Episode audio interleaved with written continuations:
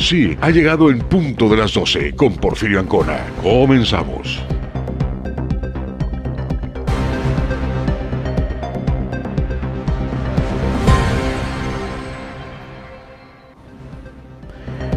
Muy buenas tardes, ¿cómo está usted? Bienvenido, bienvenido al espacio de las noticias a través de la 107.7 La Voz del Caribe. Resistiré, que se ha vuelto un himno de fortaleza, de lucha, de esperanza, de fe.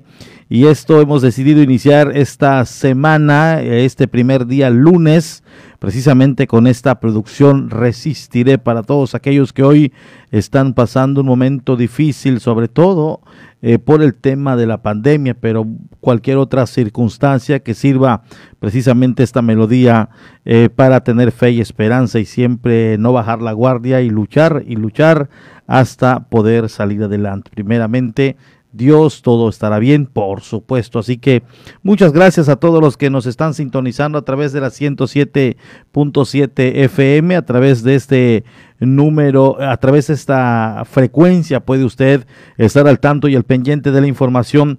Tenemos temas que queremos compartir, por supuesto, con usted a través de la de esta estación radiofónica de eh, donde estamos también en vivo y en directo en la 107. en letra 7 a través de esta cuenta en redes sociales usted se podrá enterar de la noticia de lo que tenemos hoy preparado para todos ustedes.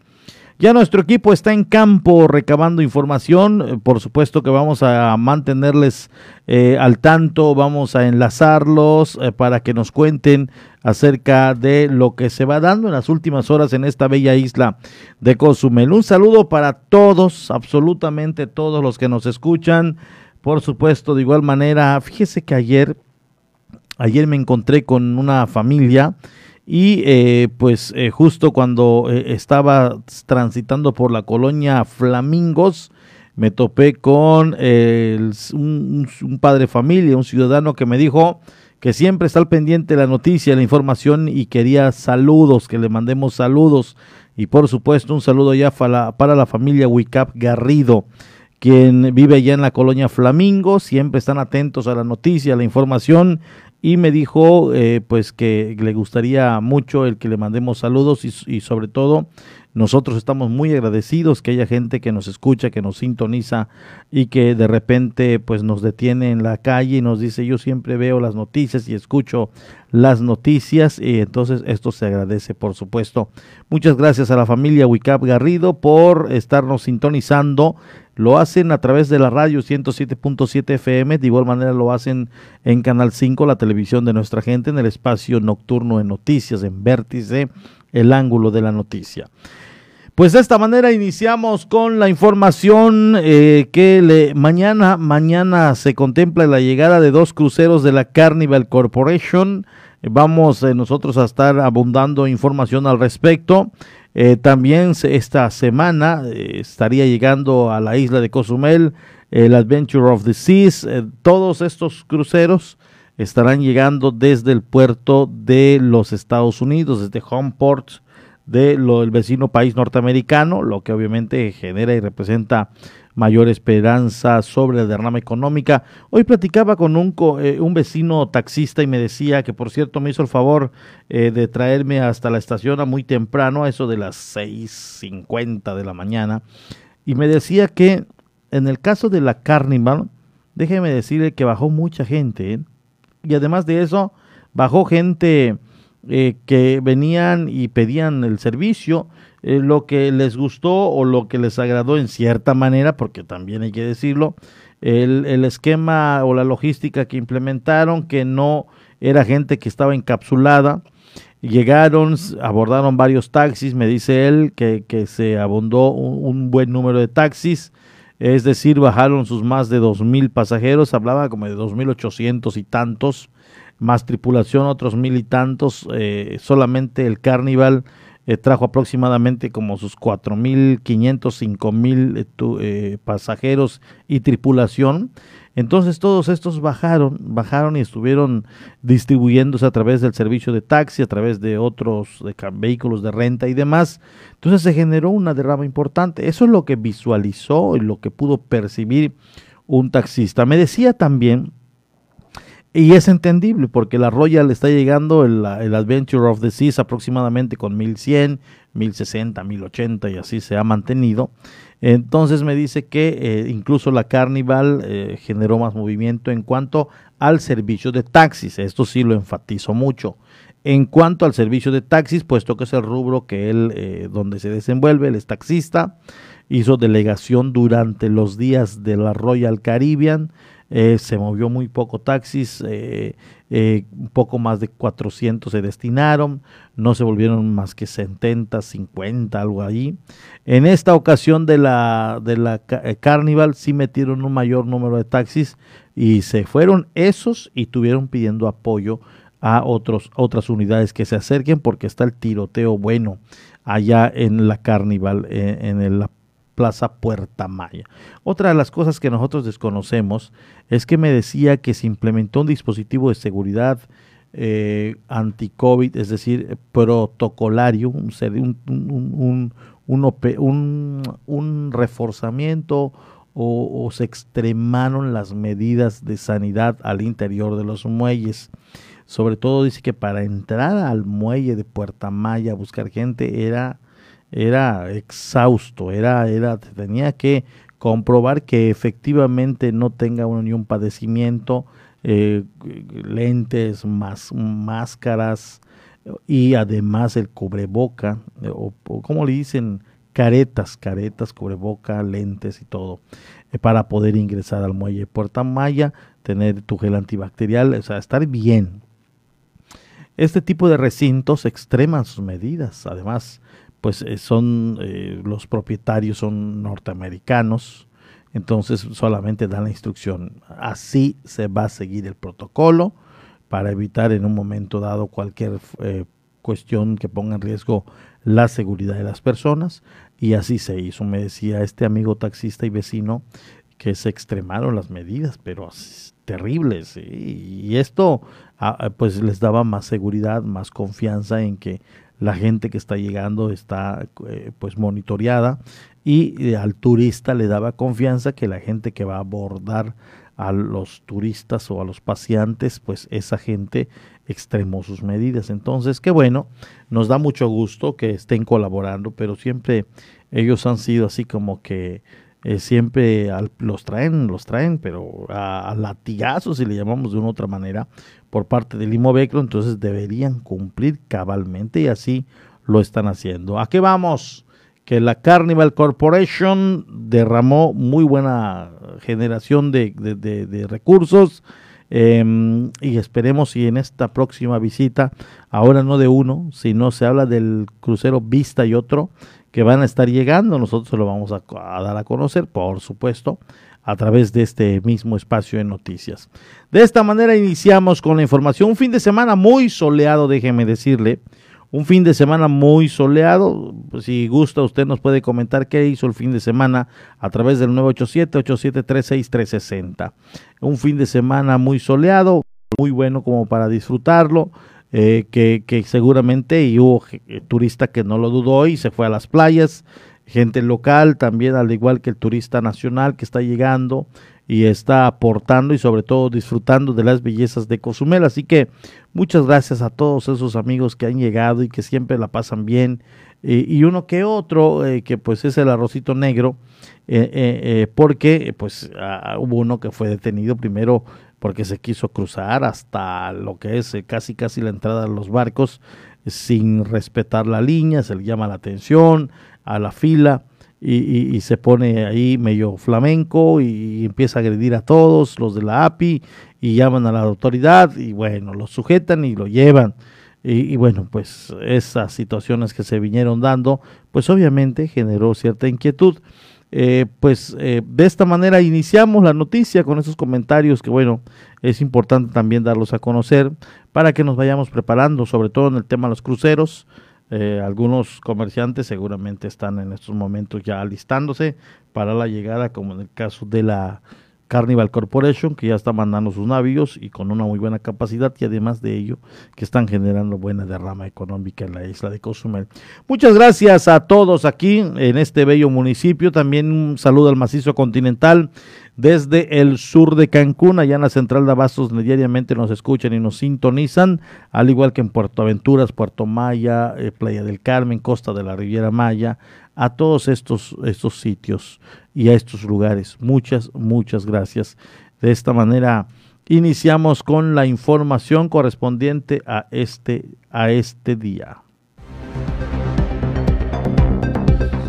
Le doy a conocer que se supervisó, o más bien se hizo un recorrido para constatar eh, qué está sucediendo allá frente al muelle de carga.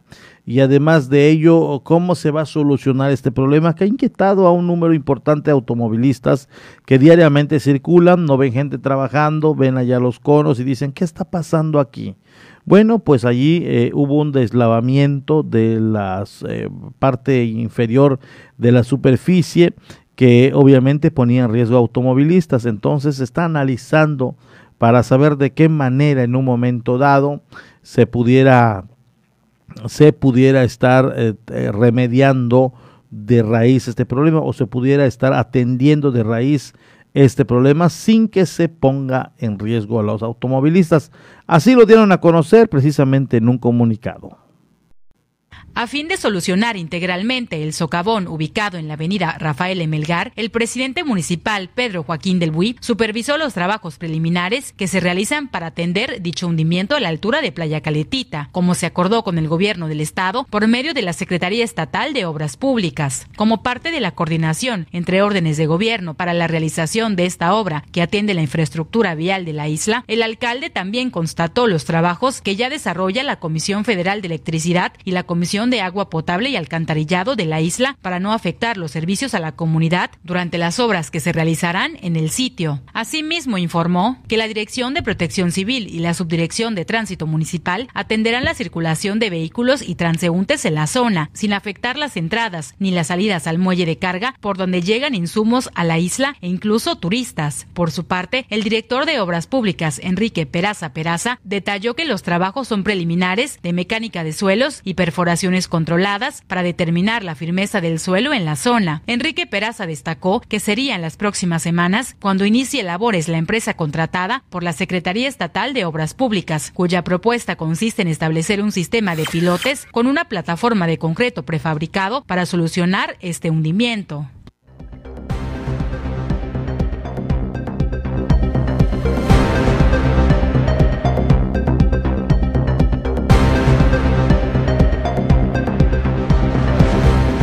Aprovechamos para mandar saludos a nuestros amigos de Felipe Carrillo Puerto a través de la 95.1. Nos están escuchando allá en la cabecera municipal y también en las comunidades circunvecinas. Omar Medina y al equipo, muchas, muchas gracias. Un saludo, muchas gracias. Allá un saludo para los amigos de Felipe Carrillo Puerto que también pueden manifestar su inquietud, pueden mandar mensajito a través del número en cabina allá en Felipe Carrillo Puerto. En un segundito más se lo damos a conocer. Muchas gracias allá al equipo de la 95.1, la voz de Felipe Carrillo Puerto con los espacios informativos. Recuerde que tenemos las noticias por la mañana también ahí, ahí con eh, los amigos de MBS posterior, este medio de comunicación se enlaza de manera simultánea con eh, la 107.7 hasta la isla de Cozumel.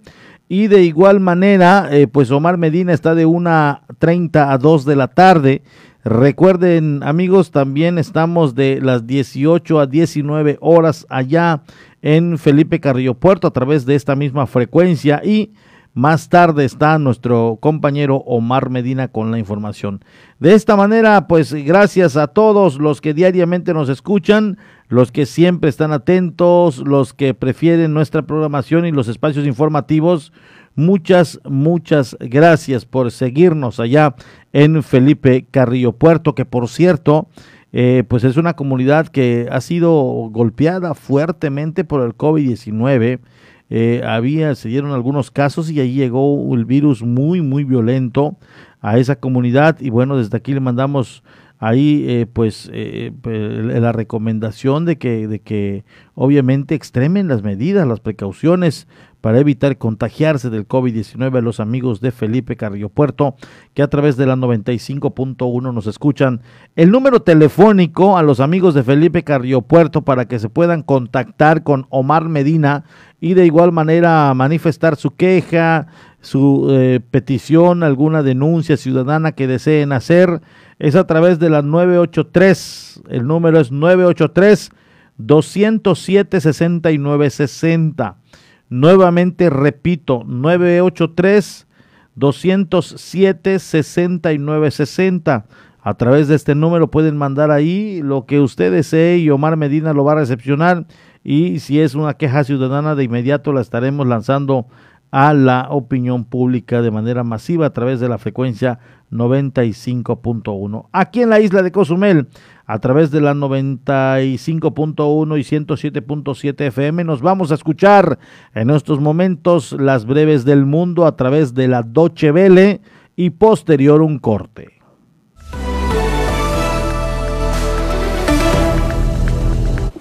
El presidente cubano Miguel Díaz Canel acusó a Estados Unidos de aplicar una política de asfixia económica para provocar estallidos sociales en el país. El mandatario hizo estas declaraciones en televisión este lunes, un día después de las multitudinarias protestas que se extendieron por todo el país contra la gestión de la pandemia por parte del gobierno y la escasez. Díaz Canel aseguró que las marchas fueron organizadas por quienes desean desacreditar al gobierno, la revolución y fracturar la unidad del pueblo. Al grito de libertad, la protesta del domingo ha sido la mayor que ha tenido que enfrentar el Partido Comunista Cubano desde 1994.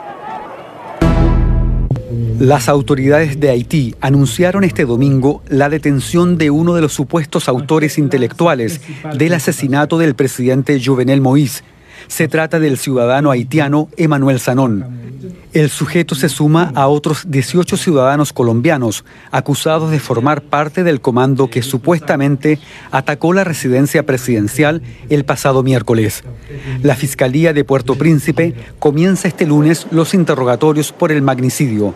Funcionarios estadounidenses del FBI, el Departamento de Estado, el Departamento de Justicia y el Departamento de Seguridad Nacional llegaron a Haití el domingo para evaluar la seguridad en el país y apoyar la investigación. La alta comisionada de la ONU para los Derechos Humanos, Michelle Bachelet, pidió este lunes una justicia reparadora por el legado de la esclavitud y el colonialismo. Ante el Consejo de Derechos Humanos, Bachelet habló de la existencia de un racismo sistémico y dijo que detrás de la violencia racial de hoy en día se encuentra la falta de reconocimiento formal de las responsabilidades de los estados y otros actores que participaron en la esclavitud, la trata transatlántica de esclavos africanos y el colonialismo. En Georgia, en la región del Cáucaso, aumentan las tensiones después de que un camarógrafo que cubría una revuelta anti-gay fuera encontrado muerto en su apartamento. Alexander Lashkarova fue golpeado una semana antes por agresores homófobos mientras cubría la marcha del orgullo LGBT en la capital Tiflis. El domingo, más de 10.000 manifestantes se congregaron ante el Parlamento en repudio al asesinato. Desde la oposición piden la renuncia del gobierno, al que acusan de desamparar a los periodistas y no proteger la libertad de expresión.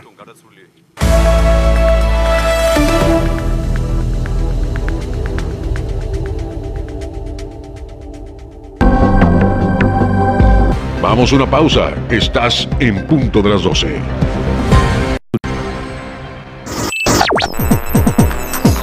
Estás escuchando 107.7 FM La Voz del Caribe. Desde Cozumel, Quintana Roo. Simplemente radio. Una radio con voz. La Voz del Caribe. En esta temporada de lluvias, atiende las siguientes recomendaciones. Utiliza paraguas o impermeable para evitar enfermedades. Barre banquetas y manténlas libres de basura en pavimento mojado, conduce con precaución. Limpia techos y patios de las casas para evitar encharcamientos y filtraciones. Evita acercarte a postes o cables de electricidad. No te refugies debajo de árboles porque atraen descargas eléctricas. Ten a mano una linterna en caso que se vaya la luz. En caso de emergencia, llama al 911. En temporada de lluvias, la prevención es la mejor opción. Ayuntamiento de Cozumel, 2018-2021. La mejor música electrónica tiene una frecuencia, 107.7 FM. Todos los fines de semana Adriantec te presenta la mejor selección de música electrónica en sus diversos géneros.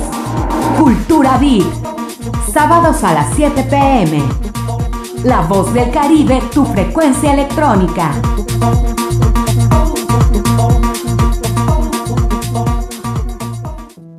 El COVID-19 no es un juego. No te conviertas en una estadística. ¿Te cuesta respirar con el cubrebocas? Si te contagias, será más difícil respirar con mascarilla de oxígeno. Ponte el cubrebocas. Úsalo correctamente, cubriendo la boca y la nariz. Es por tu salud y la de todos. No bajemos la guardia. Esta lucha sigue. Ayuntamiento de Cozumel. ¿Quieres ser parte de nuestra comunidad en Facebook? Encuentra nuestra página como 107.7, da clic en me gusta y sigue nuestras publicaciones.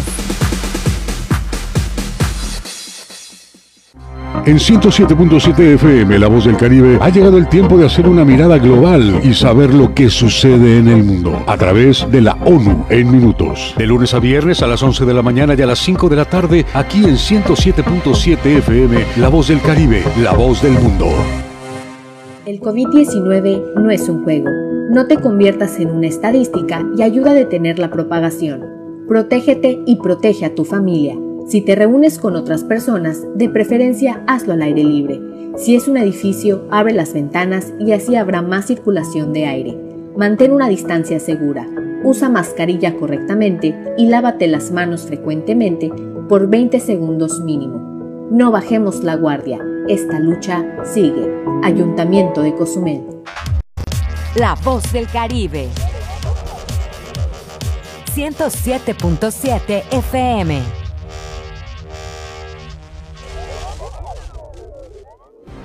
Ya estamos de regreso en punto de las 12 con la información.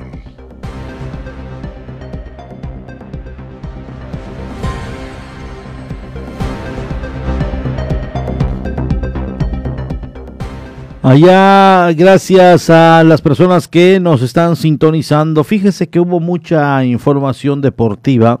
Vamos a buscar la manera de platicar con nuestro gran amigo Enrique Alamilla Camelo mejor conocido como el químico a la mía. En cuanto ya tengamos contacto con él, lo vamos a enlazar para platicar acerca de estas actividades. Primero la coronación también de eh, Argentina de la Copa América. Un gol a cero deja atendido a Brasil en el empastado y obviamente alzan la copa después de 30 años, tres décadas de no eh, conquistar este título, finalmente lo hicieron los argentinos. También hay información acerca de lo del Chucky Lozano, que lo comentábamos hoy por la mañana. Lamentable este encontronazo con el portero de Trinidad y Tobago, que, que obviamente deja muy lesionado al mexicano. Y de igual manera, pues eh, se estuvieron dando otros acontecimientos también en la Copa Europea. Hubo ya un agarrón tremendo donde vamos a, por supuesto, eh, comentarlo y sobre todo darlo a conocer con nuestro buen amigo Enrique Alamilla Camelo, que se la conoce de todas, todas. Y, bueno, pues eh, en cuanto ya lo tengamos, por supuesto que vamos a platicar con él. Así que usted no se despegue de su radio a receptor, de su aparato receptor, hasta obviamente eh, estar enterado del acontecimiento. Y hay otros temas que vamos, por supuesto, a comentar con todos ustedes. Ya lo tenemos en línea telefónica. Y a Mauri me está haciendo señas que ya lo tenemos. Si le pudiste entender perfectamente bien a Mauri? Eh, eh, habla perfecto, está bien, clara, radiante, brillosa la voz, sonríe. Ah, bueno, pues vamos a, vamos a enlazarlo. Mi estimado Químico Alamillo, muy buenas tardes. Mi querido Porfirio Cola, muy buenas tardes, ¿cómo está usted? Oye, muy bien, muy bien, te escucho además bien. No, siempre, siempre. Lo que pasa es que, como estamos de vacaciones, hay que descansar un poco más y todo por eso. Ah, bueno, bueno, Químico, ¿qué nos puedes platicar? Un fin de semana muy activo. Jugó la selección mexicana y, qué encontronazo de Chucky Lozano con eh, el portero de Trinidad y Tobago, que obviamente lo deja lesionado y le dice adiós a esta, a esta justa. También hablamos eh, de la Liga Europea y por supuesto también de la Copa América. Con lo que tú quieras empezar, mi estimado químico. Vamos a empezar con el Chucky, de verdad que fue pues algo interesante el hecho de que pues toda la expectativa de que iba a golear México, de que iba a ser el, el equipo pues ya sabes, ¿no? De que con Trinidad y Tobago y resulta que no pudieron y eso es lo más interesante, pero vamos a hablar del Chucky que pues desgraciadamente se lesiona con este con, con ese encontrado que se dio, pero sin embargo son de esos riesgos que corres cuando eres futbolista o cualquier este deporte, tienes que correr esos riesgos y pues desgraciadamente me le toca al Chucky y se pierde ya toda la Copa Oro, mi estimado Porfirio. Oye, Químico, eh, fue muy criticado el actuar del árbitro eh, de este encuentro eh, por diferentes circunstancias, el no permitir que entren los el cuerpo médico precisamente del Chucky, el que no se vaya al bar para saber si hubo ahí algún tipo de, de, obviamente de, de agresión por parte de, de eso ni, revisado el bar como tú dices. No estuvieron ese, con el famoso bar pero sin embargo, pues ahí quedó para la historia esto, este Porfirio, porque realmente, sí, pues el tipo de fútbol que tienen este estas elecciones es muy atrabancado, no tienen forma de... Muy sucia. si tú te fijaste en el partido de Inglaterra contra Italia, parecía que estaba jugando ajedrez. Muy limpio. ¿No ves que, que se estén matando, que se estén que se estén lesionando, todo eso, ¿no? Sí, es, eh, eh, son, son, son es, un fútbol muy sucio. E incluso, incluso, mi estimado químico, eh, hoy hacía yo un comentario en la mañana. Recuerdo muy bien también que en un, en un, un, juego de selección, creo que fue cuando se lesionó Cuauhtémoc Blanco, ¿no? Eh, estamos hablando. Ya, ya tiene unos, unos ayer. Wow, sí, sí, sí, recuerdo. Eh, recuerdo que también lo mandaron a la camilla por varios tiempo. Eh, también creo que yo fue con un defensa, fue con también con un portero, conocí uno encontronazo. Eh, también con un defensa. fíjate que, a Mauri, a Mauri un seleccionado mexicano que en un partido de, de, o sea, antes del mundial, que se fracturó la tibia y peroné ese era el nombre, se me fue. A Mauri, fíjate, perdió el mundial. Me dice a Mauri que fue un defensa de Trinidad y Tobago, pero el seleccionado, no sabemos, mexicano es el que no sabemos. se nos fue el nombre ahorita, sí. Que se nos fue ahorita el nombre. Ahora, ¿qué nos puedes decir de la Copa América? Pues como ves, ya no es el famoso juego bonito. ya no es el Brasil que nos tenía acostumbrado. Ya no tenemos estrés. El único que pues brillaba por momentos era Neymar Junior.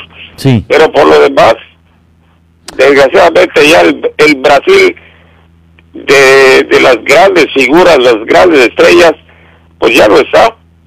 Por eso pues el Argentina pues se lleva la Copa América después de este gol, tremendo gol. Tremendo gol, ¿eh? Este Di María. Di María. No, de verdad que fue un hermoso gol con solamente hacer un, un y ves que cae. Pero fue que contra, fue un contragolpe, mi estimado químico. De tres toques desde la defensa y ya estaba el gol ya ejecutado. Incluso no festeja Di María porque piensa y cree que se pasó, que se pasó un poco de, del bombeadito. Cuando ve que ya la red se sacude, entonces empieza el festejo. y, bueno, y, esto alza. Muy criticado también eh, la actuación de, Messi. Mucha gente lo quería ver lucirse, pero eh, algo que hay que tener muy en cuenta: los dos 10 de ambos equipos son temibles, Químico muy accidentada su participación porque Brasil sabe que tocando un balón Messi en una distancia que ellos le puedan permitir hacer la jugada es gol. Al igual que Neymar Jr., en el momento que toca, tienen un, un, talento impresionante.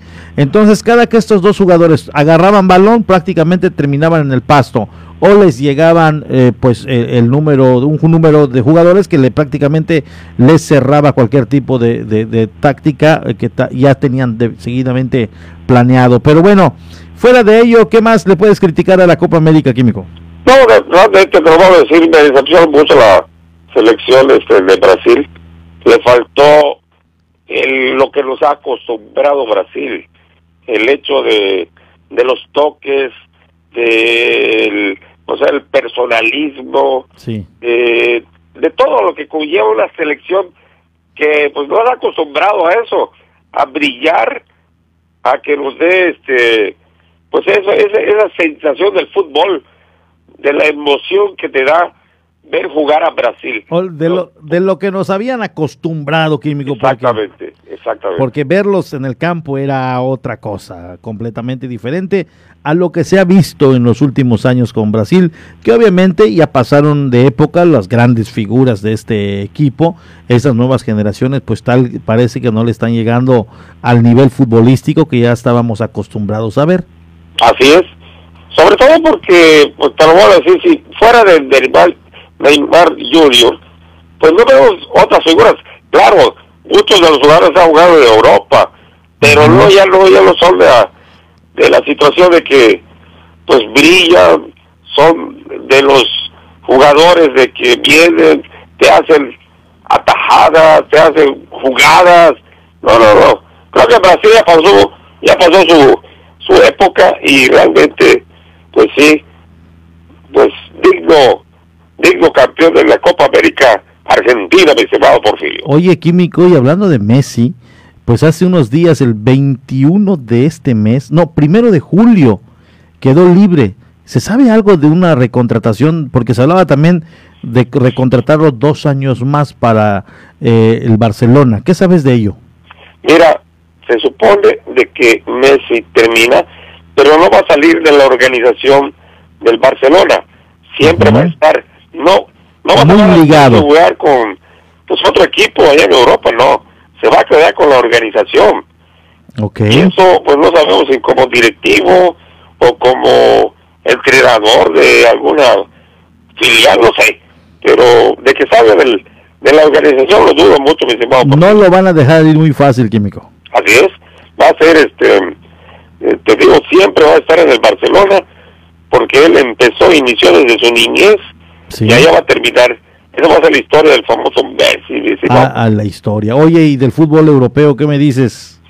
Ah, de verdad que mm, me encanta el fútbol europeo. ¿Qué nivel de fútbol? De verdad, te lo puedo decir viendo esa final de la Eurocopa en la cual Italia e Inglaterra, qué lástima por los ingleses porque en su en su estadio pierden en vía penal este este esa Eurocopa porque de verdad ver jugar a esas dos elecciones, te lo puedo decir, parece que están jugando ajedrez, no esas atrabancadas, los movimientos que hacen. Muy estratégico todo, limpio. Estrategia pura. Y rápido, ¿eh? Un fútbol rápido. Sí, así es. Un fútbol de, un gran nivel.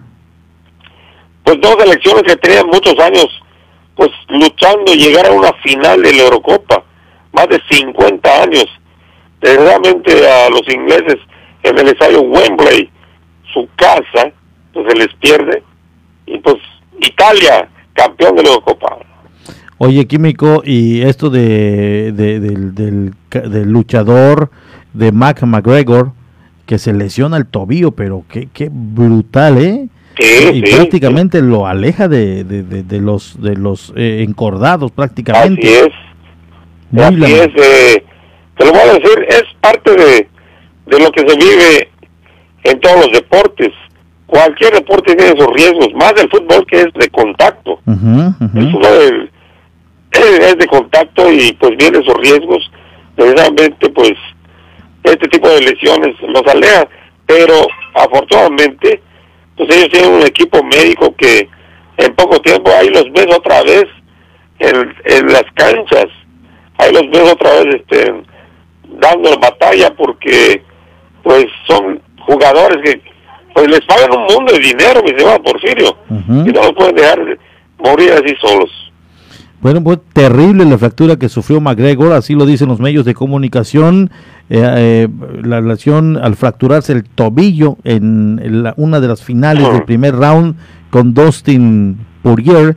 Esto que le dio la victoria obviamente al rival, pero eh, la manera y las fotografías y los videos que están circulando está fue sin duda alguna escalofriante el momento en el que el competidor pues avisa y dice que ya se siente mal, además que muy bien por parte de los jueces y el referee que paran inmediatamente la pelea al ver las condiciones en las que quedó el tobillo de eh, precisamente Conor McGregor em, en una de sus más recientes peleas, que lo aleja, por supuesto, ya de los encordados, como bien dices, ahora vendrá una terapia y a ver si ya eh, pues puede recuperarse, aunque al 100% será muy difícil, sobre todo por, por, el riesgo que uno ya tiene y el miedo químico eh, creo yo y pienso que, queda ahí un trauma, ¿no? Y ya no poder entregarse al 100. No, realmente con terapia y todo eso regresan. ¿Sí? Sí, claro que Qué bueno, ojalá porque es un gran peleador. Sí. Muy bien. mi estimado Porfirio, era un gusto un placer estar pues compartiendo estas situaciones del deporte que vivimos este fin de semana. La verdad que estuvo activo, estuvo activo el deporte este fin de semana. Y pues vamos a ver Vamos a ver cómo sigue. Ya se acabó la Copa América, la Eurocopa, sigue la Copa de Oro, a ver cómo le va a México en los próximos partidos. Muy bien, mi estimado Químico, te agradezco mucho que nos tomes unos minutitos y platicar de esto que se dio a conocer este fin de semana. ¿Algo más que seas comentarnos? Nada, un grosso y un placer saludar a mi estimado a Mauri de la Cruz. Sabemos que, pues, este fin de semana la pasó a todo dar y ojalá que la siga pasando. Muy bien, muchas gracias. Cuídate mucho, químico. Sale pues. Allá está el químico Alamilla, Enrique Alamilla Camelo, mejor conocido como el químico, quien pues ya escuchó usted, eh, pues conoce del medio, conoce eh, del deporte, conoce de igual manera, muy seguidor de, los, de los deportes y las disciplinas que se fueron jugando y por lo tanto pues eh, está eh, colaborando con nosotros sobre todo en estos días donde hay bastante actividad y sobre todo que hay que hay que informarle a usted de esta manera nos vamos a un corte pero antes tenemos la información. Nos vamos a un corte y enseguida enseguida volvemos. Vamos a una pausa. Estás en las 12 la voz del Caribe. 107.7 FM. El COVID-19 no es un juego. Ayuda a prevenir los contagios. Si sales, mantén una distancia segura de las otras personas. Usa siempre la mascarilla de la manera correcta, cubriendo la nariz y la boca. No toques los ojos, la nariz y la boca. Lávate las manos frecuentemente por 20 segundos mínimo. Si te proteges, reduces el riesgo de contagio y proteges a todos. No bajemos la guardia. Esta lucha sigue. Ayuntamiento de Cozumel. ¿Qué tal? ¿Cómo están? Les saludo Alex de la Hoy. Les quiero invitar todos los sábados a las 10 de la noche a que me escuchen en el programa de Rucos Night. Es un espacio espacio para escuchar música de aquellas canciones que nos acompañaron durante la década de los 70s, 80s, un poquito de los 90s, no tanto, pero sí sobre todo 70s y 80s para rucos muy rucos, pero sobre todo canciones que nos traen muchísimos recuerdos y nos hacen disfrutar, recordar aquellos tiempos cuando éramos chicos, jóvenes, niños, adolescentes o incluso un poco rucos. Todos los sábados, a partir de las 10 de la noche, Rucos Night con un servidor Alex de la. Ahí nos encontramos, ¿sí? A través de 107.7 FM, La Voz del Caribe.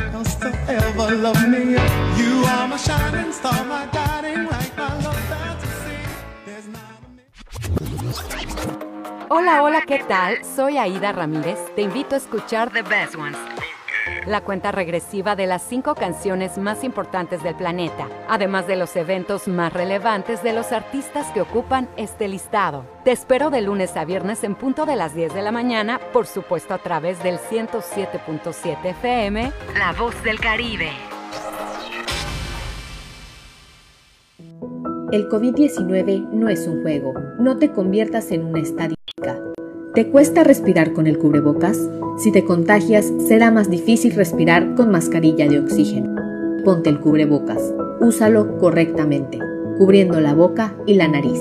Es por tu salud y la de todos. No bajemos la guardia. Esta lucha sigue. Ayuntamiento de Cozumel.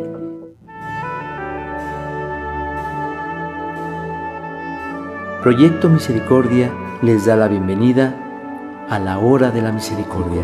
Cuánto amo a las almas que han confiado en mí totalmente. Haré todo por ellas. Vengan a mí todos los que están fatigados y agobiados, y yo los aliviaré. La hora de la misericordia Acompáñanos de lunes a sábado a partir de las 4 de la tarde, aquí en La Voz del Caribe. Y recuerda repetir constantemente, Jesús, en ti confío.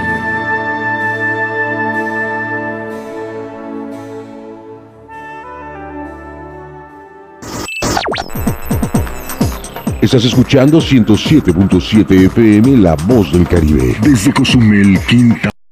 Simplemente radio. Una radio con voz. La voz del Caribe. Y estamos de regreso en punto de las 12 con la información.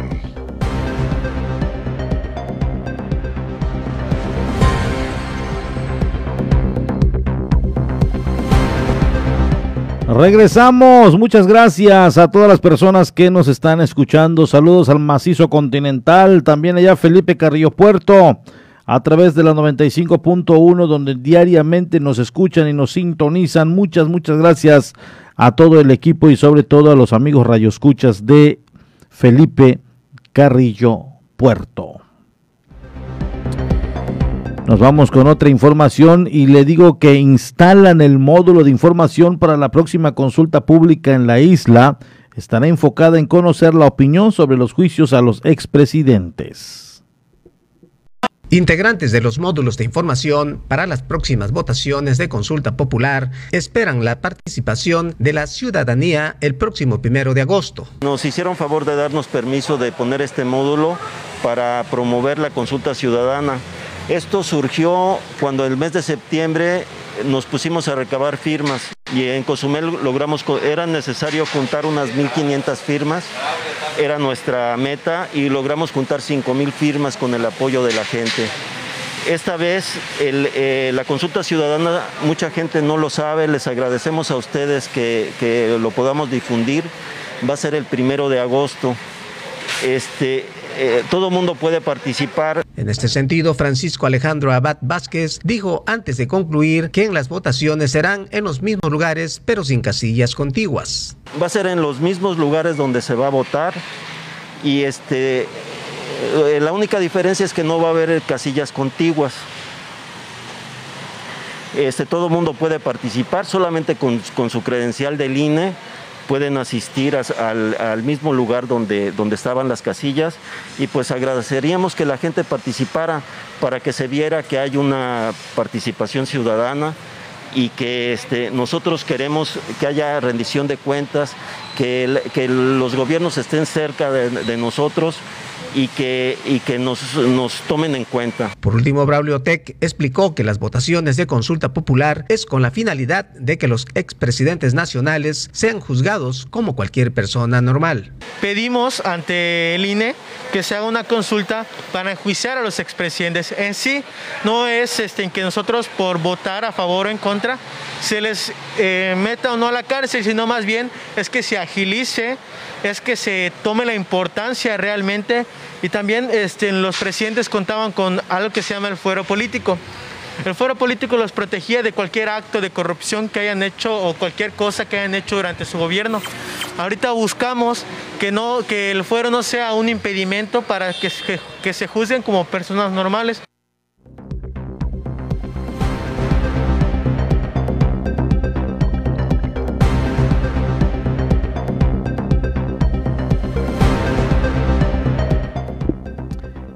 Aquí, eh, pues voy a dar, eh, fíjate, eh, mi estimado Mauri, que nos está mandando mensaje el profesor David Domínguez referente a este tema.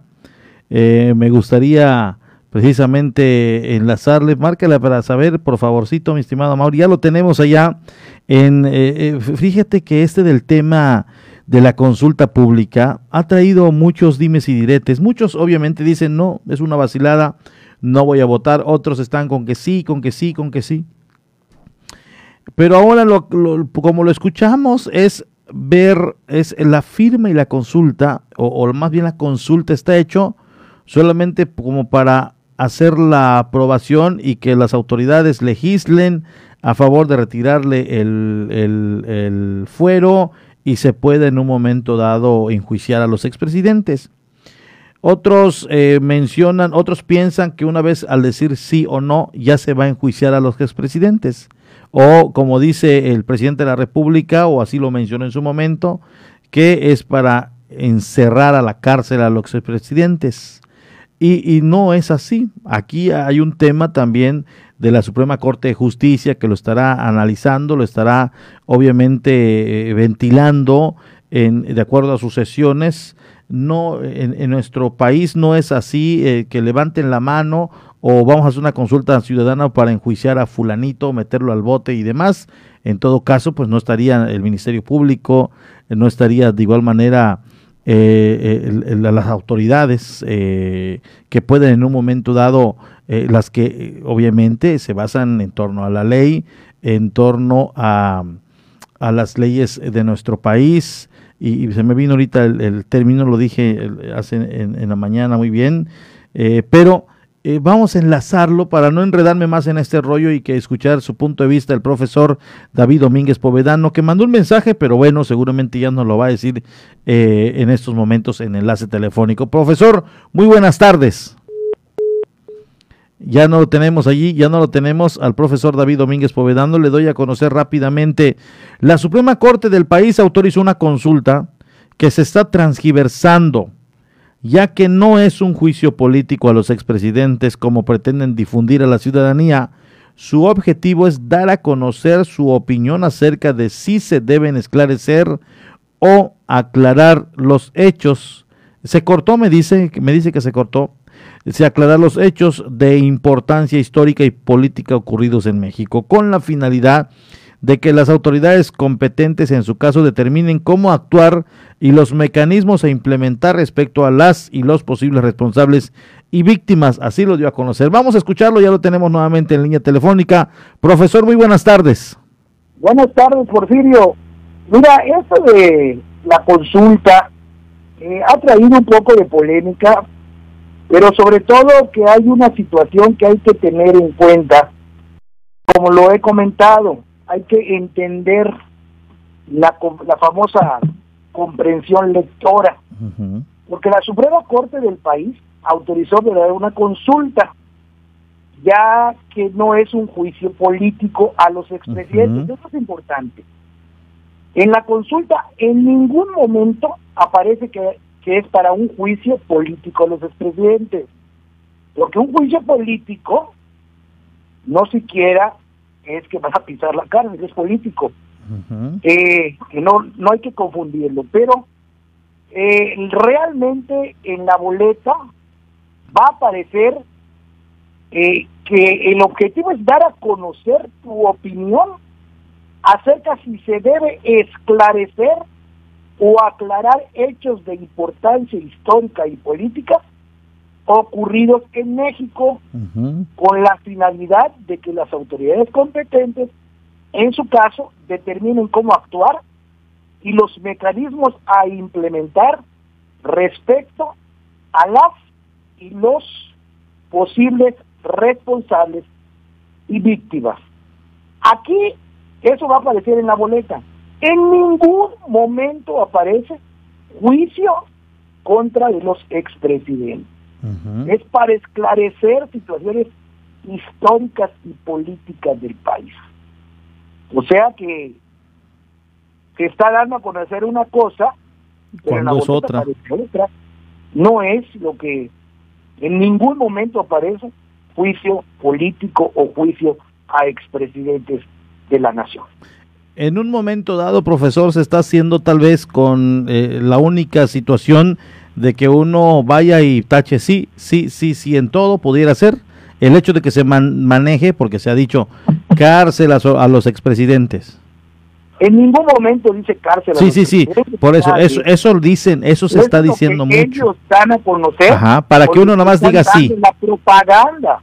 La propaganda, exacto. La propaganda que están dando va en un sentido, pero la esencia de la consulta es otra.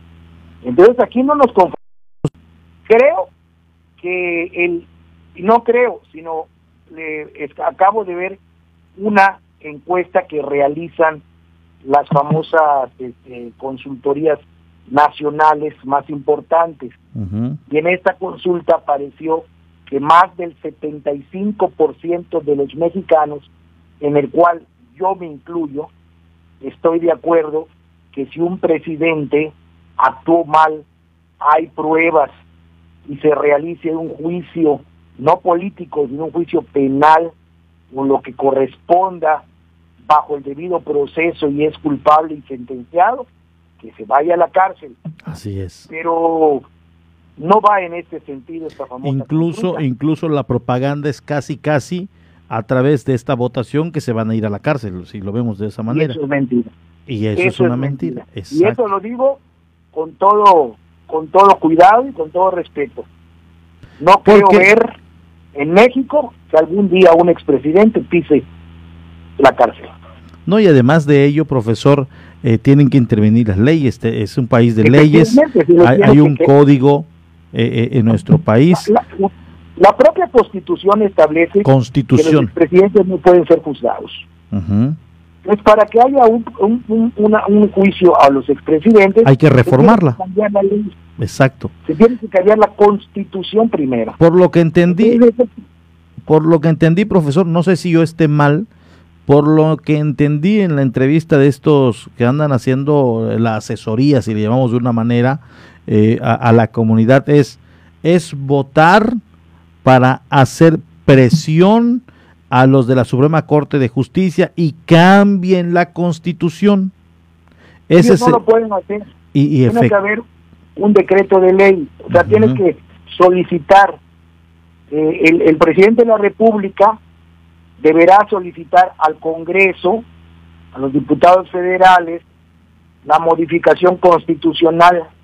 Y para que haya una modificación constitucional, tiene que tener la mayoría absoluta de esta votación para poder cambiarle esa ley. Una vez que se cambie esa ley, ver cuál sería el proceso a través de que se tendría que cambiar y modificar o crear la cuestión penal de cómo se realizarían las investigaciones y cuáles serían las, los procesos y cuáles serían en caso de sentencias, cuál sería la sentencia. Claro. me explico? Sí, sí, sí. Que, es todo un procedimiento. que, sí, que veamos eso yo creo que creo que es más fácil ver a Armagedón que a un presidente o expresidente de la República en México sea juzgado como se pretende o como se dice o como se cree que va a ser. Esto no va a ser así. Oye, oye, profe, y a mí se me vienen muchas cosas en mente en ocasiones y, bueno, te lo planteo para ver si tú tienes qué, qué, piensas al respecto.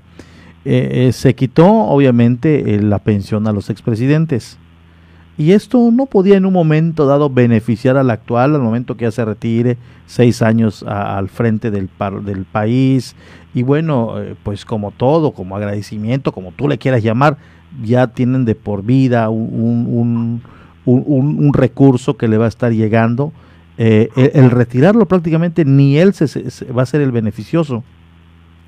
Y como este, otros tantos, el, el desaforar a los expresidentes, él también queda expuesto a que igual manera fuese enjuiciado. Así es, a veces dice el dicho que no hay que escupir al cielo. Pero a veces recuerda de que el presidente de la República es el responsable de todo el gabinete. Y si a veces un funcionario, secretario en México o para allá para abajo tienen responsabilidad, pues también tiene responsabilidad el presidente, o sea que por sus colaboradores también puede caer él en esa situación, cuando a veces el presidente puede ser que no esté enterado de las cosas, o sea que aquí es de verdad que hay que tener mucho cuidado. Mucho, mucho, mucho cuidado, profesor.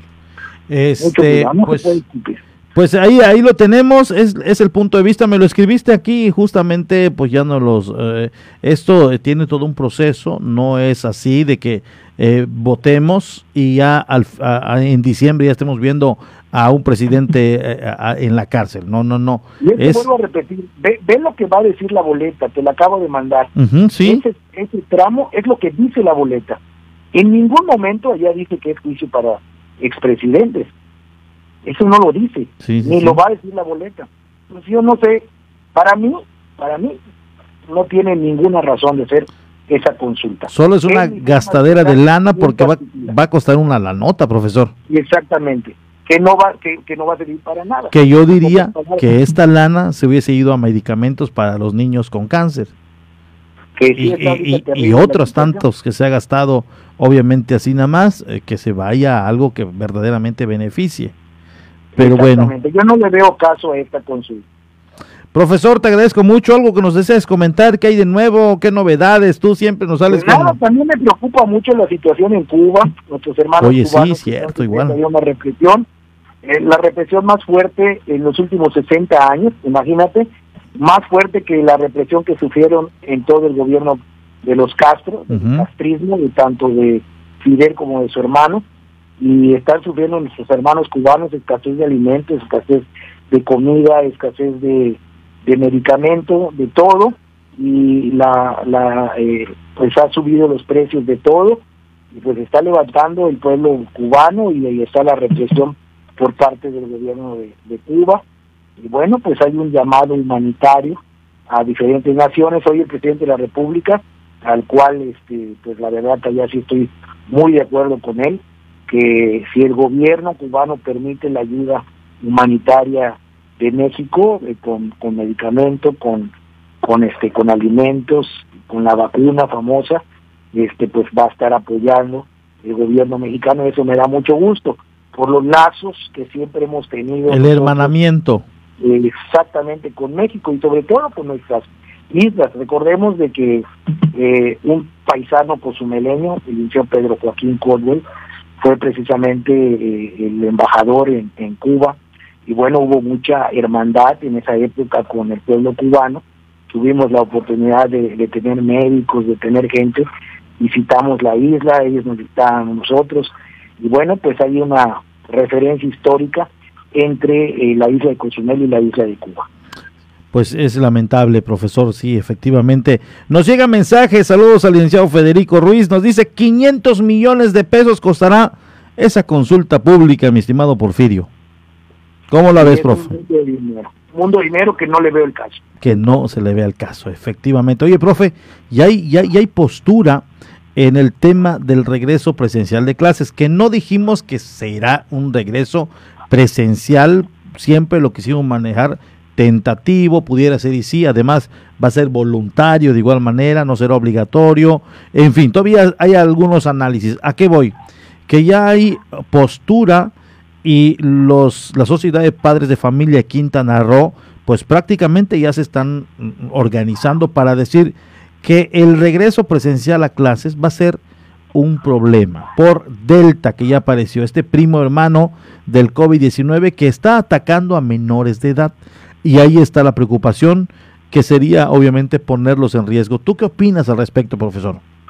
Eh, hubo una declaratoria del, gobernador del estado, eh, y con todo respeto, soy parte de la, de la Secretaría de Educación Pública, que posiblemente se regresaría a clase en semáforo amarillo, cosa que cuestionó muchas padres de familia, incluso aquí en la, en la isla, en la escuela donde yo trabajo, este pues como que cuando dijeron que en semáforo amarillo se va a estar regresando, tal vez no presencial, sino tal vez en forma eh, de las dos maneras, está presencial y en línea, mixta, vamos a llamarle así.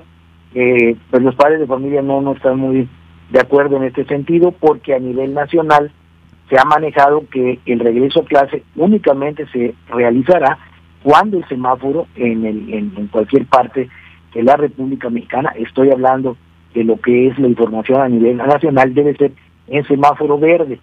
Acabamos de tomar un, curso de 10 horas aproximadamente que nos dio el Instituto Mexicano del Seguro Social que se llama Regreso a Clase Seguro. Y precisamente en ese mismo curso que se fue a nivel nacional, también establece que para poder regresar a clases tendrá que estar el semáforo en verde.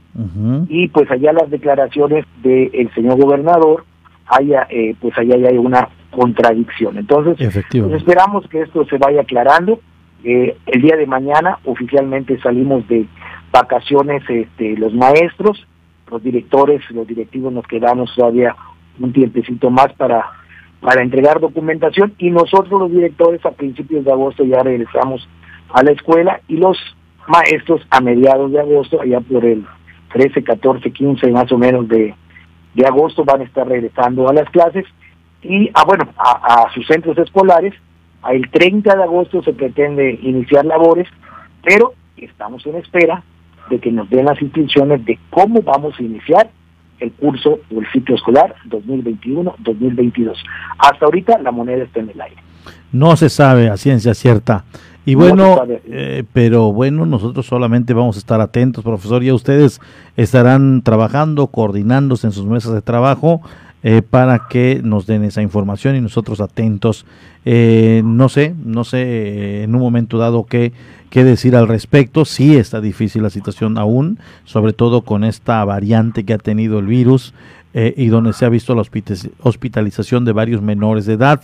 Entonces ahí surge la preocupación, pero de igual manera pues estará analizando. Y sí, además, además de controversia, el tema de lo que habíamos dicho de que regresarían en semáforo verde, y que de repente, aunque en amarillo vamos a regresar, eh, además de controversia, también generó cierta duda. Gente dice, oye, ¿cómo vamos a regresar si han dicho que en verde y que según en amarillo? Entonces, eso nos preguntaban mucho. Eh, pero bueno, ya ellos tendrán sus razones. Eh, nosotros solamente estaremos atentos, mi estimado profe. Muchas gracias. ¿Algo más que seas comentarnos? Nada, nada, nada más que estemos pendientes de todas las indicaciones pero sí, allá hubo la controversia porque el gobernador dijo que en semáforo amarillo, y pues sí, la Asociación de Padres de Familia a nivel estatal, eh, que preside allá este un buen amigo, eh, pues no, no estuvieron muy, muy de acuerdo en este, en este tipo de semáforo, porque las indicaciones es que debe ser en verde. Oye, profe, en la última gira que hizo el presidente de la República para ver los avances del de el tren Maya, pues allá en Campeche, créeme que ahí sí la supieron hacer porque extendieron lonas con algunos, eh, obviamente, con algunos, eh, eh, con algunos textos donde pues daban a conocer su inquietud, decía no a la destrucción de nuestras viviendas y barrios, decía una de las lonas, señor presidente, no nos ponga a un tren Maya, decía otros, ¿no? Entonces, como había unas zonas donde iba a pasar a sobrevolar solamente el, presidente de la República, eh, pues le colocaron estas, estos, estos, estas lonas como de aproximadamente dos metros de ancho, como por 10 o 12 de largo, que decían entre esos textos, diálogo eh, directo con usted, señor presidente, no somos invasores. Situaciones, dice, reubicación de las vías férreas fuera de la ciudad y barrios, decía, ¿no? porque hay algunas zonas, eh, sobre todo en Campeche, donde estará pasando eh, en algunas partes de, vivienda, al igual que en Mérida. En Mérida también se está hablando de que pudiera pasar en algunas eh, partes donde anteriormente corrían los ferrocarriles. Y bueno, referente a ello, ¿algún punto de vista que quieras decirnos? Pues hay que escuchar a, nuestros conciudadanos, esa es la obligación de un mandatario de la República y sobre todo tenemos que tener en cuenta que esa gente tiene títulos de propiedad eh, y que bueno, puede ser que tienen la facultad del gobierno de, expropiación, pero pues este allá tenemos que tomar en cuenta. Son temas muy sensibles, profe. Sensibilidad solamente, ¿no? muy sensibles. Creo que cualquiera que te digan que van a pasar y que te van a destruir tu casa y que te van a poner por otro lado, creo que cualquiera brincaría en una pues, Toda tu vida has estado en un lugar, en muchas de las ocasiones, pues ahí estuvieron tus, en el caso de Campeche, y Yucatán, pues estuvieron sus papás, estuvieron sus abuelos, eh, se los heredaron y son lugares donde pues hayan vivido toda su vida y de repente te van a cambiar. Y pues, creo que lo has dicho, ponte en el lugar de ellos y los entenderás. Pero bueno, al parecer no hay oídos, nadie les escucha, están ellos obviamente preocupados. Y en cierta manera es lamentable porque eh, jueces, eh, jueces han dicho no a la viabilidad de este desarrollo en algunos tramos, no en todos, pero en algunos tramos se han declarado los jueces en contra de y aún así siguen los trabajos, profesor. Sí, es, la situación es que también la gente se pueda amparar, legalmente puede haber allá una constitución de, delito. Entonces, bueno, son avisos que tienen que ser analizados por parte del gobierno. Te agradezco mucho, profe, la llamada y siempre es un gusto y además eh, un honor tenerte en este espacio de noticias que pues nos deja el panorama abierto con otros criterios a la gente y radio escucha que nos va eh, sintonizando y ese es el propósito también del medio. Te agradezco mucho, muy buenas tardes. Un abrazo. Allá tienen al profesor David Domínguez Povedano y lo enlazamos por uno y vaya que nos fuimos de largo. Es que van saliendo temas y sí es importante escuchar la postura de, de otras gentes sobre todo que conocen, tienen mucha experiencia en ello y, nos vamos también alimentando todos de lo que nos van diciendo y ya tenemos un panorama más abierto de lo que en, ocasiones comentamos. Y también el punto de vista de usted es, es importante, mándenos un mensajito que piensa que y con mucho gusto le estaremos dando a conocer. Me dice Mauri de la Cruz que ya tenemos pausa y enseguida regresamos. Vamos a una pausa. Estás en punto de las 12. La voz del Caribe. 107.7 FM.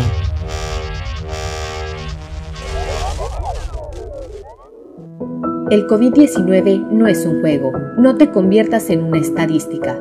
¿Te cuesta respirar con el cubrebocas? Si te contagias, será más difícil respirar con mascarilla de oxígeno ponte el cubrebocas. Úsalo correctamente, cubriendo la boca y la nariz. Es por tu salud y la de todos. No bajemos la guardia. Esta lucha sigue. Ayuntamiento de Cozumel. Los hits del momento están aquí.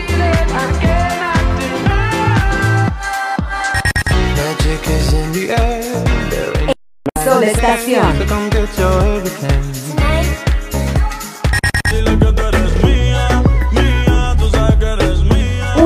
La voz.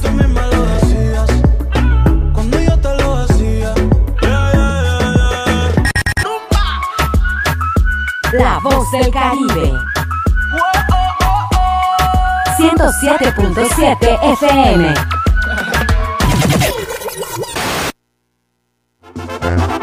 La carnita asada se prepara en La Voz del Caribe. Escucha a los mejores exponentes del regional mexicano con el compa de la cruz. Martes y jueves a las 11 pm para toda la plebada de Cozumel, Fierro Pariente, Fierro Caliente. Hola, hola, ¿qué tal? Soy Aida Ramírez. Te invito a escuchar The Best Ones la cuenta regresiva de las cinco canciones más importantes del planeta, además de los eventos más relevantes de los artistas que ocupan este listado. Te espero de lunes a viernes en punto de las 10 de la mañana, por supuesto a través del 107.7 FM, La Voz del Caribe. Todos los jueves a las 9 de la noche se reúnen en una mesa Eduardo Ávila, Alejandro Olea y David Gutiérrez. Mesa de tres. Charlas, análisis, comentarios y opiniones expertas del acontecer de nuestro mundo. Mesa de tres. Jueves 9 de la noche y repetición los domingos a las 8 de la noche. Un espacio ameno de pensamiento y reflexión que no te puedes perder. Mesa de tres, aquí en 107.7 FM, La Voz del Caribe.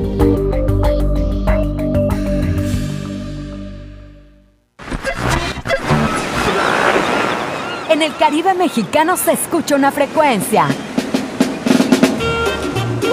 107.7 FM, transmitiendo desde Cozumel, Quintana Roo. Si viene usted a Cozumel, disfrutando sus sabores, si viene luna de miel, coma muchos caracoles. Entrevistas, noticias, entretenimiento y la música que a ti tanto te gusta la encuentras aquí en La Voz del Caribe.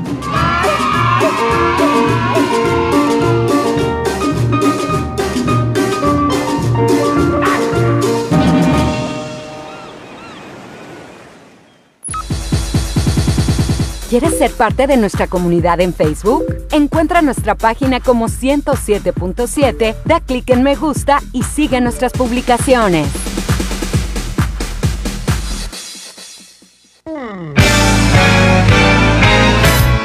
¿Qué tal? ¿Cómo están? Les saludo Alex de la Hoy. Les quiero invitar todos los sábados a las 10 de la noche a que me escuchen en el programa de Rucos Night. Es un espacio tranquilo, un espacio para escuchar música de aquellas canciones que nos acompañaron durante la década de los 70s, 80s, un poquito de los 90s, no tanto, pero sí sobre todo 70s y 80s para rucos muy rucos, pero sobre todo canciones que nos traen muchísimos recuerdos y nos hacen disfrutar, recordar aquellos tiempos cuando éramos chicos, jóvenes, niños, adolescentes o incluso un poco rucos. Todos los sábados a partir de las 10 de la noche Rucos Night, con un servidor Alex de la O. Ahí nos encontramos, ¿sí? A través de 107.7 FM, La Voz del Caribe.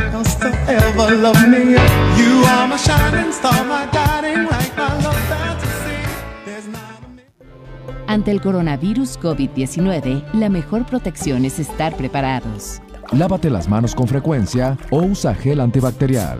Evita tocarte la cara y desinfecta superficies y objetos de uso común. Ve al médico si tienes fiebre y tos, con malestar general, dolor de cabeza y dificultad para respirar. Toma mucha agua, no te automediques y no difundas rumores. Si te cuidas tú, nos cuidamos todos.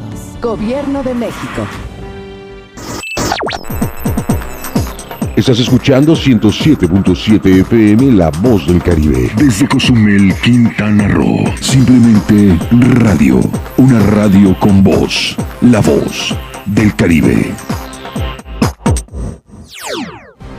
Ya estamos de regreso en punto de las 12 con la información.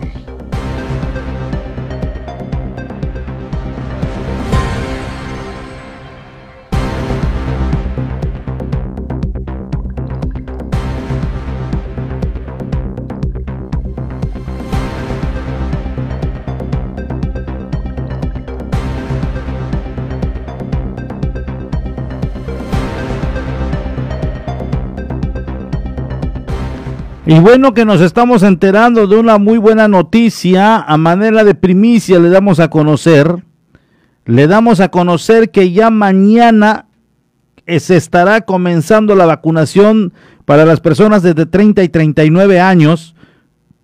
Así me lo han confirmado justo en estos momentos por Geraldine Gutiérrez, quien está en estos momentos justamente en la logística recibiendo eh, todo lo necesario entonces me está diciendo que efectivamente el esquema ya está.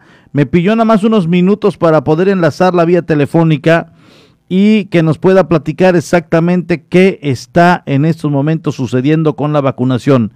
No se sabe de los de 40 a 49 de la segunda dosis, lo único que se sabe es que mañana comienza la vacunación de, 40, de 30 a 39, perdón, 30 a 39 lo que me yo escuché, porque también tuvimos un poco de fallas allá con la llamada, es que van a ser cuatro días de vacunación, es decir, hay los biológicos suficientes para atender a la gente y serán cuatro arduos días, me refiero a los trabajadores, a los de logística y demás.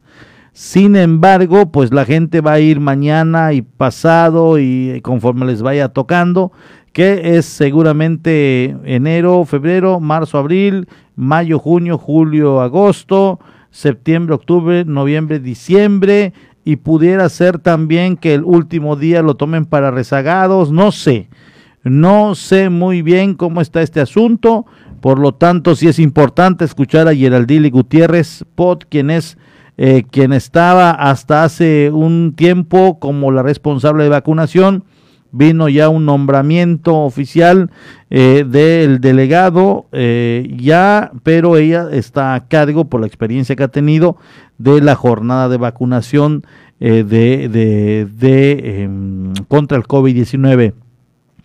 Entonces, cuando ya la tengamos, la vamos a enlazar. Nos pidió unos minutitos solamente para que nosotros estemos dando a conocer. Por fin llegó la fecha, llegó el día, llegó eh, eh, el plazo. Mañana, 13 de julio del 2021, estará iniciando la vacunación de las personas de 30 a 39 años de edad.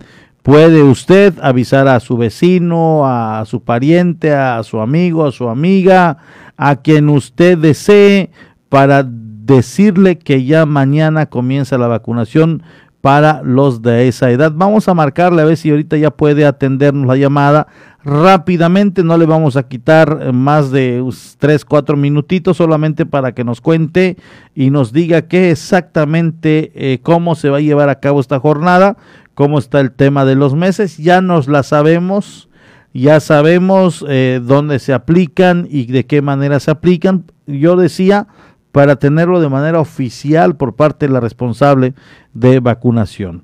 Eh, esta es la información que nos ha llegado de momento en torno a este a esto de la vacunación contra el COVID-19 para la isla de Cozumel.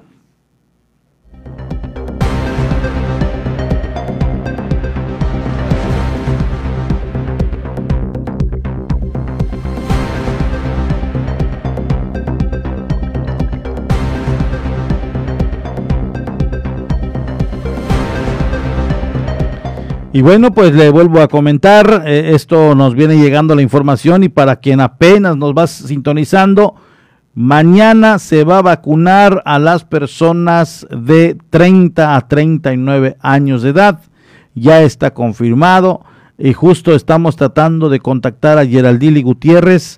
Nos está diciendo que le demos unos minutitos. Está en esta recepción, eh, documentación eh, y todo lo que conlleva la instalación de los centros de vacunación. Sabemos que está muy ocupada, por supuesto que esto indudablemente en un día previo al día de vacunación y sobre todo este que son, es, es una jornada de cuatro días, seguramente está muy muy ocupada. Así que agradecemos el que hace unos momentos nos tomó la llamada y nos dijo sí va a haber vacunación desde mañana Va a ser en ambos domos como estábamos acostumbrados, que es la San Gervasio y la Unidad Bicentenario. Ya está la logística, todos ya sabemos cómo es. Eh, no vayan solos de preferencia, al menos que alguien requiera del apoyo de una segunda persona. Se evita las aglomeraciones, es lo primero que se evita eh, para eh, obviamente reducir los contagios eh, no debe asistir alguien que tenga un cuadro de eh, cuadro clínico del COVID-19. Esta vacuna no es curativa, esta vacuna previene en un momento dado a las personas. De igual manera no te hace inmune. Aparte de la vacunación, tienes que seguirte cuidando con las medidas extremas. De acuerdo a los análisis que han hecho, eh, esta vacunación te hace un poco más fuerte en cuanto a defensas y tu sistema inmunológico, lo que en un momento dado vence al COVID-19, es decir, no se porta tan violento en tu humanidad. Entonces es importante tomarlo. Hay dimes y diretes, hay mucha gente que no cree, hay gente que piensa diferente. Lo único que le podemos nosotros recomendar es que si tenemos la oportunidad de la vacunación, vamos a aplicarla. Eh, tenemos ya las vacunas en nuestro país. Estados Unidos eh, donó 9 millones de dosis. Estas se están redistribuyendo en algunos sitios, en algunos estados, ciudades. Nuestro país cuenta con eh, las vacunas suficientes al grado de que ya se pronunciaron de apoyar al vecino país, la isla caribeña de Cuba. Eh, obviamente, pues también nosotros estamos en pro eh, de este tipo de situaciones cuando nuestro país hermana y, siempre y cuando haya el abasto suficiente y pueda y sienta las condiciones de, de, de, de, apoyar, pues, pues así, pues adelante. Eh, pero sí es importante que este que eh, nosotros tengamos pleno conocimiento y sobre todo disposición de recibir la vacuna. Mañana, mañana vamos a estar nosotros ya al pendiente. Mañana comienza la vacunación de 30 a 39 años en ambos domos. Son cuatro de jornadas, son cuatro jornadas de vacunación. Si lo tenemos, mi estimado Mauri, vamos a, echarlo a andar en una entrevista que ha dado Geraldili Gutiérrez Pot a medios de comunicación. Me dice que está todavía ocupada, me ha mandado un mensajito, sigo ocupada, pero hace unos momentos tuvieron la oportunidad de platicar con ella, eh, algunos nuestros compañeros eh, de voz urbana, y de ahí vamos nosotros a retomar el audio para que obviamente usted lo pueda escuchar de manera oficial. Eh, y, en cuanto ya usted lo escuche, por supuesto que ya en estos momentos lo oficializamos para que escuchemos en voz propia de Geraldine Gutiérrez. Pues ya lo tenemos, en cuanto ya lo tengamos, eh, vamos nosotros obviamente a darlo a conocer. Eh, mi estimado Mauri, en cuanto nos dé que Mauri, vamos a reproducir este audio de cuatro minutitos, cuatro o cinco minutitos, para que escuchen eh, las palabras de Geraldine Gutiérrez Pot, quien ha estado siempre eh, ella encabezando las jornadas de vacunación, coordinándolos. Eh, y bueno, pues allá se lo vamos nosotros a dar a conocer. Me dice que de momento no tiene tiempo de atender la llamada, por lo tanto vamos a extraer este audio de una entrevista que le dio a los compañeros de Voz Urbana a nuestro amigo Francisco Hernández, y, bueno, que lo ha transmitido a través de sus plataformas digitales como voz urbana. Ahí vamos nosotros a extraer parte y el fragmento del audio para que escuche acerca de la dinámica, la logística, el esquema de vacunación de mañana 13 de julio del 2021 cuando ya tengamos eh, obviamente las vacunas para esta estas edades de nuestros paisanos cozumeleños. Vámonos con la entrevista. Hola, buen día. Mi nombre es Gerandile Gutiérrez. Soy coordinador regional de vacunación contra el COVID-19 en el municipio de Cozumel. Muy bien. ¿Hay noticias en cuanto a la vacunación? Así es, el día de mañana iniciamos la jornada de vacunación de 30 a 39 años. Es un rango de edad que ya se estaba esperando desde hace semanas aquí en el municipio de Cozumel. Entonces ya el día de mañana por fin iniciamos. Aproximadamente se estarán asignando a Cozumel 15.000 dosis entonces vamos a tener a partir del día de mañana martes hasta el día viernes que se estarán aplicando estas dosis en ambos puntos que donde siempre se, han aplicado, que es el domo bicentenario y el domo San Gervasio. En el transcurso del día igual se estará eh, lanzando la convocatoria de cómo se va a estar este, convocando a los ciudadanos en ese rango de edad para que pasen por su vacuna en ambos centros de vacunación. ¿Qué, documentos se tienen que presentar? Es muy importante que ya estén registrados en la página mivacuna.salud.gov.mx, imprimir el expediente de vacunación, presentarse con su una, con una identificación que es la INE o en caso que no tengan la INE, con la licencia o el pasaporte es muy importante igual que presenten la copia del comprobante de domicilio acreditando que son residentes del municipio de Cozumel.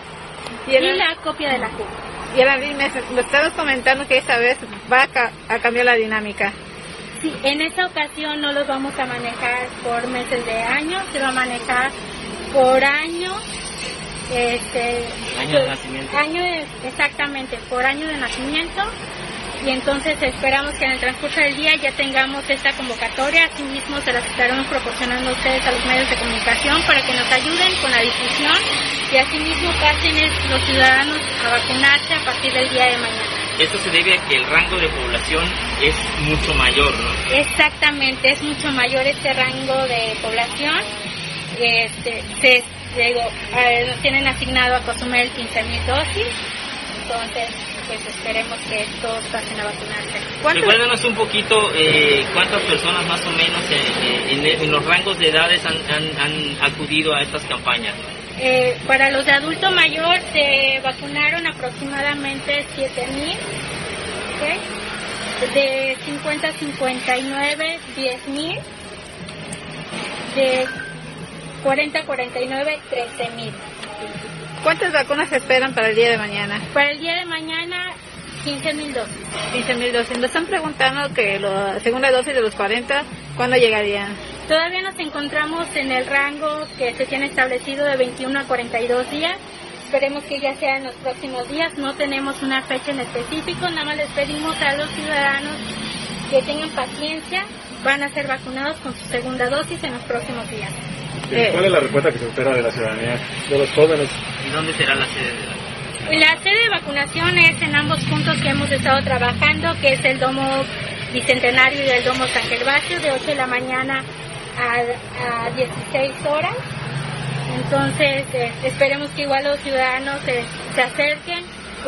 y sí, esperamos que sí tengamos buena respuesta porque es un rango de edad que se encuentra activo, trabajando y realmente pues sí lo necesitan y ellos lo han estado solicitando desde hace semanas. Para las chicas que están embarazadas, ¿desde cuántos meses deben vacunarse?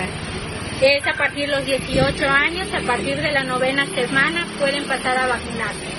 Y, y eh, para los que se vayan a vacunar, este, ¿cómo deben estar físicamente o qué no deben presentar para recibir la vacuna?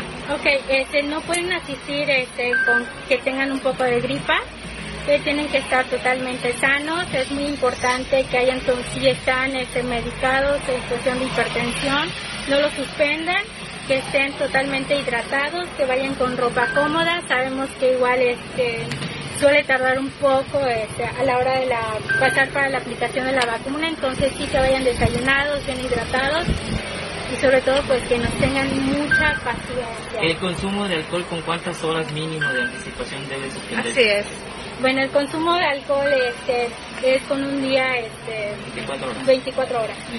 Si alguien ya le dio COVID recientemente y ya está recuperado, eh, ¿puede asistir a ponerse esa vacuna? Tiene que esperar 30 días para que pueda aplicarse la vacuna. Pero tendría que hacerlo en la próxima jornada. Sí. Sí, eh, y después de la vacuna, hay muchos están agarrando este tema. Después de, de la vacuna, ¿cuántos días pueden tomar este, bebidas alcohólicas? Bueno, este, eh, preguntamos eso porque sabemos que el alcohol este, bloquea el, la sustancia. Bueno, es muy importante que este, eso ya los médicos ya les dan esa, esa información, pero este sí es hasta aproximadamente una semana. Entonces mañana inicia las vacunas de 30 a 39 años de edad. ¿En qué horario? A partir de las 8 de la mañana hasta las 16 horas. No hay necesidad de hacer largas filas. No. Mucho antes. Ni ir a acampar. Ni ir a acampar. No, es importante que asistan en el horario adecuado, de 8 de la mañana a 16 horas. En ese, en ese horario se les estará atendiendo. Se estarán bloqueando calles este, aledañas porque se espera una cantidad importante de gente que asista. Exactamente. Tenemos el apoyo del municipio por parte de Seguridad Pública, de las instituciones de Marina y Guardia Nacional entonces esperamos que transcurra lo más calmado posible esta jornada de vacunación a este rango de edad de 30 a 39 años. ¿Algún mensaje que quieras dar a la ciudadanía respecto a este tema? No, sería todo. Gracias. Ahí llegaron preguntas y obviamente ya están contestadas por parte de Geraldine. Buenas tardes, eh, los que no alcanzaron vacunar de los de 40 a 49 que no alcanzamos, ¿podemos ir o cómo? Por favor informen, gracias, linda tarde. Eh, va a venir el de la jornada de 40 a 49 para que asistan los que van a reforzarlo con la segunda dosis. En ese entonces pueden acudir y pueden obviamente solicitar de que no han recibido la vacuna y seguramente se les va a atender. Entonces, lo recomendable aquí es buscar a Geraldili. Puede ser, puede ser, no me crea, no me crea, ni mucho menos piense eh, que yo, yo le di una información mal o que yo la mandé. No. Puede preguntarle a Geraldi mañana que va a andar por allá a ver si le pueden poner la primera dosis. Pero esta no se lo aseguro, nada más le estoy diciendo vaya y cuestione, pregunte si en un momento dado le pueden atender y le pueden aplicar la primera dosis pero insisto, va a ser para los de 30 a 39. Va a haber la segunda dosis para los de 40 a 49. Todavía dijo, va a avisar, va a ser más adelante, no va a ser pronto, días solamente, para que todavía está más tiempo, es entre los 30 y 42 días todavía, eh, pero sí va a haber la vacunación para los de 30, de los de 40 a 49. El que no tenga el de 40 a 49 puede ir a preguntar. No le estoy diciendo y garantizándole que le van a vacunar. O puede ser, y cuando ya se esté aplicando el de la segunda dosis de 40 a 49, pues vayan y les digan, bueno, pues ahí está, vengan los que no tienen y se las vamos a aplicar. Es algo que yo honestamente no sé. Llega otra pregunta, muy buenas tardes, Porfirio, una pregunta, si me dio COVID hace 14 días, ¿me puedo aplicar la vacuna o tengo que esperar de antemano? Gracias, tenga una bendecida tarde. Un doctor me está diciendo si se la puede aplicar, si se le puede aplicar pero es en la cuestión médica. Es en la cuestión médica siempre y cuando el estudio final haya resultado negativo. Si le dio COVID y ya se hizo un estudio final y ya no tiene, es negativo, me dice un doctor, un doctor me dice, mm, médicamente, clínicamente, o mi recomendación es que se lo pueda aplicar pero ya escuchamos ayer al Dili que dice que es un mes. Después ya puede aplicárselo. Puede ser por una cuestión de logística para que no ingrese allí, eh, porque deja ciertas secuelas, están muchos convalecientes, a otros les pega fuerte. Entonces, para evitar la aglomeración y que tenga que ir sofocado o bajo el sol y demás, creo que puede ser el factor por, por el que están diciendo que después de un mes. Y Heraldini lo acaba de decir en la entrevista, si tuvo COVID tiene que esperar 30 días para que se lo aplique. Médicamente, ¿qué dice un doctor? Que después de los 15 días ya puede uno aplicarse la vacuna. Aquí está en que se den una vuelta y si se los aplican bien, insisto, clínicamente sí puede recibir la dosis, no habría ningún problema. Pero y el Aldili está diciendo que es a un mes, puede ser y por todo lo que conlleva el ir a la vacuna y todo lo demás, mucha gente no se recupera y veces en cuanto a, a, que se sigue agitando. Entonces creo yo que por eso piden un mes. No me crea, puede insistir, puede ir y si le atienden, ahí no te preguntan si tienes o te dio COVID o no te ha dado Ahí llegas con tus documentos, así, asá, y pásale. Mientras no tengas padecimiento alguno en el momento del filtro, pues ahí está, todo está bien. Pero si ahí te detectan o algo, entonces te van a regresar. Pero ahí está, es el único comentario que yo le puedo hacer. O pregúntele a su doctor de confianza, doctor, me dio COVID hace 15 días, me puedo aplicar la vacuna, quiero ir a vacunarme y de inmediato le van a dar a conocer precisamente información al respecto. Bueno, pues ya de esta manera nos finalizamos. Muchas gracias a todos los que nos acompañaron y siguieron en el transcurso de estos minutos de noticia, de información. Soy Porfirio Ancona, muchas gracias. Y em, pues nos escuchamos en la tarde a las 18 horas y mañana en la primera emisión de las 6 7.30, perdón, 7.30 con Dana Rangel y un servidor. Que tenga una bonita tarde y muy buen provecho. Esto fue en punto de las 12 con Porfirio Ancona, con la información más actualizada.